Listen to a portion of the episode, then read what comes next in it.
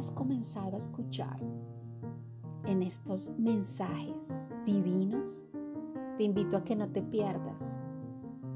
todas las puntadas de la cuarentena desde este lugar de Italia, en Lombardía,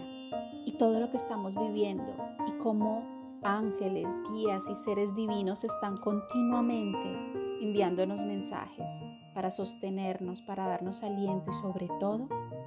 para que vivamos al máximo este despertar de la conciencia para la humanidad.